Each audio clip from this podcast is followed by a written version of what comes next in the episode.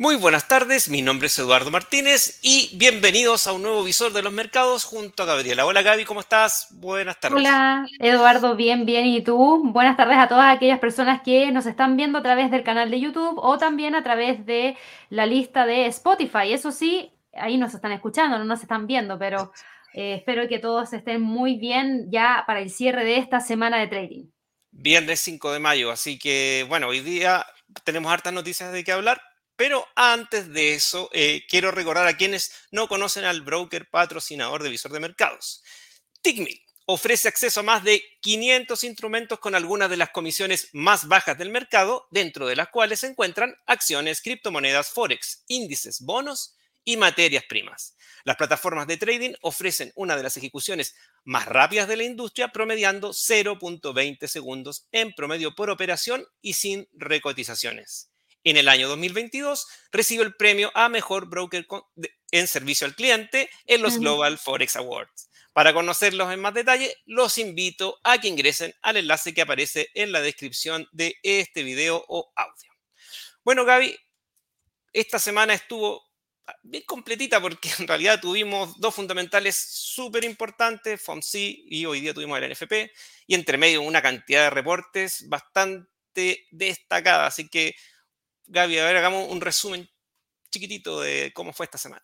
Sí, tuvimos, la verdad es que muchísima información, porque si miramos el calendario económico, nosotros partimos la semana súper tranquilos, gran parte de todos nosotros, me imagino, estuvimos eh, descansando el día lunes por ser el día del trabajo y tuvimos solamente un dato para Estados Unidos que era el PMI de manufactura del ISM que había mostrado todavía que el sector manufacturero seguía en contracción, pero después de eso ya empezamos a tener una gran cantidad de datos de indicadores económicos que tenían relevancia para esta semana. Partimos con el anuncio de decisión de política monetaria por parte del Banco de Reserva de Australia, donde sorprendió a todos, y me incluyo, porque subió la tasa en 25 puntos base para dejarla en 3,85% y no generó la mantención.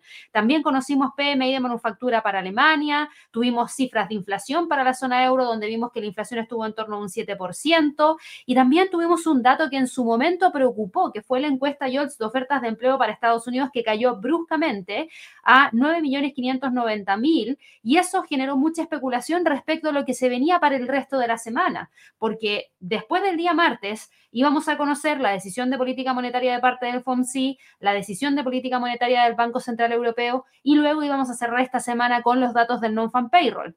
Y finalmente lo que tuvimos fue en la decisión de política monetaria un alza de 25 puntos base por parte del FOMC que nos dejó la tasa en 500, en 500 no, perdón, en 5.25%, 525 puntos base, completamente en línea con lo que todo el mercado esperaba. Y si bien no se habló respecto a nuevas alzas de tasas de interés para más adelante. Tampoco se negó la posibilidad de que esto pasara. Entonces quedamos prácticamente con muchas posibilidades para la próxima reunión de política monetaria de tener sorpresas. Tuvimos un pequeño esbozo de parte del el presidente de la Reserva Federal, Jerome Powell, quien podía habernos dejado entrever de que no vamos a tener mayores alzas, pero no lo sé. Ahí hay que estar muy atentos a todo lo que se nos vaya a estar entregando como información más adelante.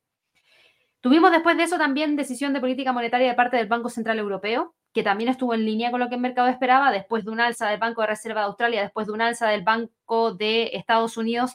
No iba a ser la excepción el Banco Central Europeo y también subió en 25 puntos base el alza. La verdad es que ahí no le quedó mucho espacio. Así que tuvimos también ese movimiento importante durante el día jueves. Y ya para el día de hoy lo que conocimos fue los datos del mercado laboral para Estados Unidos, en donde lo estuvimos siguiendo en vivo a través del canal de YouTube y vimos que los datos del mercado laboral fueron, yo diría que espectaculares, porque tuvimos nóminas no agrícolas que subieron mucho más de lo que el mercado esperaba, tuvimos crecimiento salarial y una tasa de desempleo que cayó a 3,4%. Por ende, eso que habíamos visto al principio de la semana, que preocupaba con esa caída de la encuesta YOLTS de ofertas de empleo, gran parte del mercado ya se olvidó de eso y empezaron a hablar respecto a lo que podría ser lo que se viene para la próxima semana y lo que se viene para la reunión del mes de junio. Así que sí, tuvimos una semana muy, pero muy, muy movida. De hecho, si vamos y revisamos los movimientos dentro de los gráficos, fíjate lo que pasó con el Standard Poor's. Tuvimos cuatro jornadas de trading consecutivas cerrando a la baja, acumulando retroceso de más de 2,71% para el día de hoy, venir y darle la vuelta. Claro, porque hasta el día de ayer gran parte del mercado hablaba respecto a quizás no mayores alzas, pero mucha preocupación respecto a lo que estaba pasando dentro del sector bancario. No nos olvidemos de eso. Tuvimos la quiebra de First Republic Bank y luego la adquisición de este banco por parte de JP Morgan. En mitad de la semana tuvimos a PacWest Bancorp, que estaba también con un gran movimiento. Y si nosotros miramos los ETF, sobre todo los de los bancos regionales, eso preocupa. porque están con una caída bastante importante. Fíjate, mira, esta fue la caída que tuvimos el día de ayer, 5,45% en el ETF. Hoy día sí está recuperando algo del terreno perdido, pero si nosotros nos fijamos, fueron desde el día lunes caídas que abarcaron alrededor de 15,30%. Y cuando vamos a revisar a PacWest, que fue uno de los destacados de esta semana también, tuvo movimientos similares. Así que hacía sentido que hubiera presión. Lo que pasa es que hoy día, con los datos del mercado laboral, se habla de un mercado laboral tan sólido que podría incluso llegar a evitarse algún tipo de presión mayor por parte de la economía, porque tenemos gente empleada, tenemos aumentos salariales, por ende deberíamos seguir teniendo dinamismo dentro de la economía y eso es lo que el mercado lo tomó como algo positivo y empuja con fuerza hacia el alza, con el Nasdaq, fíjate, tratando de salir de los 13.250 para ver si realmente logra ya para la próxima semana llevarnos hacia los 13.600. Esto no se veía temprano en la mañana, había movimiento hacia el alza, pero no era de esta envergadura y ahora el Nasdaq acumula un alza de 2,12%. Así que todo eso ha pasado en la semana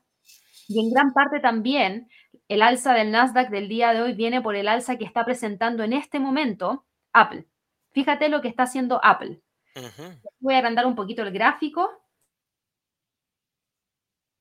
Fíjate en lo siguiente, aquí tenemos a Apple que abrió en la mañana con un gap hacia el alza porque tuvimos un muy buen reporte de ganancia trimestral. Superó el beneficio por acción, superó los ingresos y entregó también unas perspectivas que en gran parte se vieron como optimistas. Entonces yo estaba esperando que el precio, claro, se mantuviera sobre los 172 hoy día al cierre, porque de hecho cuando estuvimos viendo la apertura, hoy día en la mañana y si quieren pueden ir a revisar ese live, nosotros habíamos estado mirando esta velita, la vela de las 9.33, y yo les decía, está a punto de romper los 172 y cuando lo rompió lo anuncié, y luego el precio continuó hacia el alza, y ahora fíjense hacia dónde está operando, está operando en 173,88, lo que es un nivel súper interesante porque se aproxima a pasos agigantados para ir a buscar esos 176. Con esto, Apple estaría confirmando una ruptura de una línea de tendencia bajista que, claro, vamos a tener que esperar a la próxima semana para ver si logra continuar hacia esos 182,50. Así que ahí dedito para arriba para Apple porque yo le tenía mucha, mucha gana que la acción realmente rompiera esa línea de tendencia hacia la baja y continuara con ese empuje hacia el alza. Y esto arrastró, por ejemplo, a otras compañías. Amazon hoy día sube un 1,37%. Mira lo que está haciendo Tesla. Tesla que venía también súper presionada. Mira cómo se mueve hoy día 5,51% ya llegando a los 170 dólares por acción. Y Nvidia, otra de las que también venimos siguiendo muy, pero muy de cerca, acumula un alza de 3,91%, logró volver a romper los 2,80 y ahora mismo está en 2,86,43. Y aquí todavía nos falta para conocer su entrega de reporte trimestral. Quizás no sale tan buena su entrega de reporte trimestral, no lo sé. Qualcomm reportó esta semana, no fue muy bueno. Tuvimos también a Taiwan Semiconductor, que no nos entregó muy buena perspectiva, pero quizás Nvidia sorprende por el tema de inteligencia artificial. Ahí vamos a tener que ver qué es lo que ocurre con esa entrega el 24 de mayo, pero por el momento va muy bien buscando esos 291,76. Así es. Gaby, eh, ¿cómo viste tú el mercado de los commodities, el oro, la plata? ¿Cómo, cómo tomaron, digamos, todos estos fundamentales? El oro, fíjate que está con una fuerte presión bajista. Como se apreció mucho más el mercado accionario, hubo más apetito al riesgo, el día de hoy vemos a un oro que después de haber alcanzado, alcanzado. niveles en torno a los 2080, dio la vuelta súper rápido. Lo bueno es que está manteniendo el soporte en los 2070, lo bueno es que está manteniendo la línea de tendencia hacia el alza. Yo le pondría un veremos para el oro para la próxima semana, porque en este momento está operando a partir de lo que fue los datos de mercado laboral para Estados Unidos, pero recordemos que el tema del sector bancario sigue presente y eso sigue generando incertidumbre y eso puede llevarnos a tener a una gran cantidad de traders sin dejar de lado sus posiciones largas en el oro. El tema está en que romper los 2080 no es fácil. Los 2080 fue un nuevo máximo histórico que alcanzó el oro el día de ayer. De hecho, el máximo histórico estuvo en 2079,48. No alcanzó los 2080, pero fue un nuevo máximo histórico. Entonces, hacía sentido también que hubiera cierta toma de ganancia para cerrar esta semana. Al que no le fue muy bien esta semana y que está tratando de recuperar es al petróleo porque cayó a un mínimo en 63,63 dólares por barril de petróleo. Sigue con tendencia bajista, esta sería su tercera semana consecutiva cerrando a la baja. Fíjate, acá se ve clarísimo. Yo lo veo todavía súper lateral entre los 64 y los 82. La verdad es que no veo ningún tipo de comienzo de tendencia por el momento porque hay muchas cosas que dilucidar ya para más adelante. Así es. Gabriela, antes de pasar ya a lo que se nos viene para la próxima semana, quiero recordarles a todos que tenemos un curso que es Scalping 360, teoría, estrategia y backtesting. Gaby, eh, esto lo vamos a hacer mixto, si no me equivoco es clases presenciales y, y también lo pueden ver online, si no me equivoco. Sí, Javier va a estar a cargo de realizar este curso de scalping en 360 grados, donde les va a estar hablando acerca de la teoría de scalping, cómo diseñar estrategias de scalping y cómo implementar backtesting. Él va a estar realizando este curso el día a partir del 16 de mayo. Eh, son tres sesiones en donde las va a realizar de manera presencial acá en Santiago de Chile y las va a estar transmitiendo para el resto del mundo a través del streaming. Así que ahí ustedes, si es que quieren participar, les comento rápidamente que esta es la agenda que él va a estar tomando. Todas las clases van a ser a partir de las seis, de la, seis y media de la tarde, hora de Nueva York. Y el día martes va a partir hablando acerca de qué es lo que es el scalping, cuáles son las diferencias entre el scalping y el trading intradía, ventajas y riesgos de lo que significa operar con este tipo de técnica de trading, activos, en qué instrumentos operan los scalpers, cuál es el perfil psicológico y cómo modelar una estrategia. Ya el día miércoles va a ir de lleno a crear estrategias de trading utilizando algunos indicadores como el ADX, Sentiment, Bill Williams, medias móviles, Super Trend y osciladores clásicos. También va a hablar acerca de mejores activos para poder hacer scalping y va a cerrar el día jueves 18 de mayo con estrategia de scalping definitiva, ejecución real de la estrategia en vivo, análisis de los resultados y búsquedas de puntos de mejora. Ustedes saben, como siempre, a estos cursos existen tres formas de poder acceder gratis abriendo con una cuenta con un broker en convenio, 50% de descuento si ya tienen una cuenta real con un broker en convenio o realizando el pago total del curso que tiene un valor de 105 dólares. Con esto, ustedes van a salir muy bien preparados para poder hacerle frente al scalping. Si eso es lo que están buscando hacer, yo les sugeriría que vean la forma de poder tomar este curso porque se llama 360 grados porque lo que busca es englobar en 360 grados todo lo que significa esta técnica de realizar operaciones a muy corto plazo buscando una muy poca cantidad de puntos al momento de ingresar y de esa manera tratar de manejarlo de manera correcta. Sí, y les recuerdo, esto van a ser clases presenciales en Santiago de Chile, en nuestras oficinas, porque vamos a hacer una inauguración casi de que podemos realizar cursos. Es, muy limitada la sala, eso quiero que dejarse, por eso hay un cupo súper limitado, así que por favor, adquiéranlo la gente que quiere, eh, quiere hacer las clases presenciales y eh, también va a ser online para, para el resto del mundo. Así que, Gaby, eso es uno. Y lo otro que se viene, Gaby, es el Trading Day que vamos a hacer en Medellín, Colombia.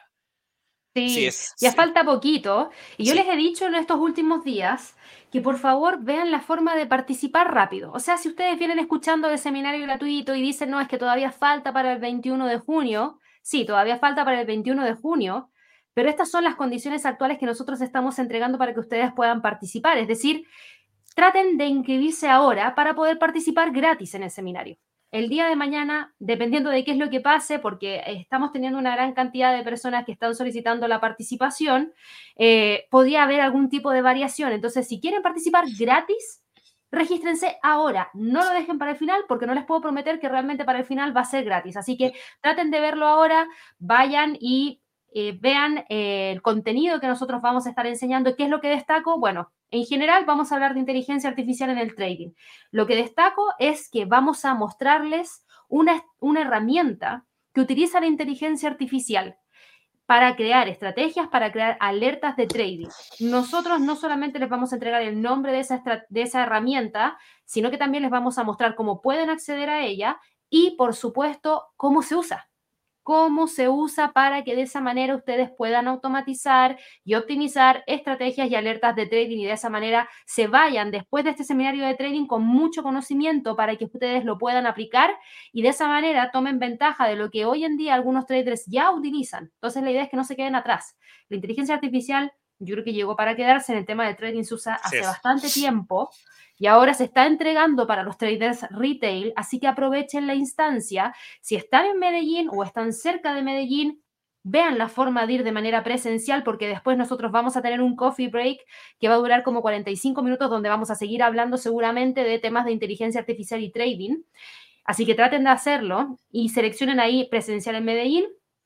Si no pueden ir a Medellín, bueno, tómenlo de manera online porque igual van a adquirir una gran cantidad de conocimiento. Así que ahí los esperamos el 21 de junio a partir de las 6 de la tarde, hora colombiana. Sí, les recuerdo, presencialmente en Medellín, cupos limitados, es decir, tenemos puede que llegue llevemos una semana más y no tengamos cupo. Por eso es importante que se registren hoy.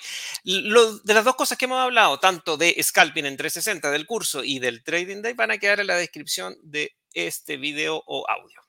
Gaby, ahora, bueno, ¿qué se nos viene ya para, para la próxima, la próxima semana? La próxima semana. Si viene tan cargadita de fundamentales como, como esta. Más o menos, más o menos, porque fíjate que siguen las decisiones de política monetaria y después de lo que ya tuvimos, creo que de lo que más destaco son, por un lado, el miércoles, datos de inflación para Estados Unidos. Vamos a conocer inflación en términos generales y inflación subyacente. Y este dato es importante. Si por alguna razón llegásemos a ver un alza en la inflación en Estados Unidos, más presión se le va a poner a la Fed después de los excelentes datos de mercado laboral que entregaron el día de hoy, porque eso significaría que tienen espacio para seguir subiendo la tasa y la inflación así lo requiere. Entonces, ojo con ese dato del día miércoles. Por otro lado, si la inflación cae, entonces con mayor razón se vuelve la especulación de que la próxima reunión podríamos tener una mantención y así no complicará la economía con una presión extra por una nueva alza de tasas. El jueves va a estar enfocado, el jueves y el viernes yo diría que 100% en Reino Unido. Banco de Inglaterra con su decisión de política monetaria el día jueves. Eh, eso lo vamos a tener a las 7 de la mañana, hora de eh, Nueva York. Y ahí vamos a conocer lo que todo el mundo espera que pase. Probablemente se dé un alza de 25 puntos base para estar alineado con lo que hizo el Banco de Reserva de Australia, la Reserva Federal y el Banco Central Europeo, y eso debería dejar la tasa en 4,5%. Ahora, el Banco de Inglaterra igual podría sorprender, ellos siguen teniendo una inflación de, dos dígitos, así que mucho ojo con eso. Y el viernes cerramos con datos de Producto Interno Bruto y producción manufacturera. Así que ahí espero que ustedes estén igual conectados a través del canal de YouTube en los seguimientos del el premercado americano y el cierre del mercado para que así puedan estar más informados y recuerden que tenemos varias sesiones de, de, en vivos en el canal de YouTube. Por ejemplo, el martes, Alerta Wall Street. Tenemos también el día miércoles, Pulso del Mercado. El día jueves, Alerta Forex.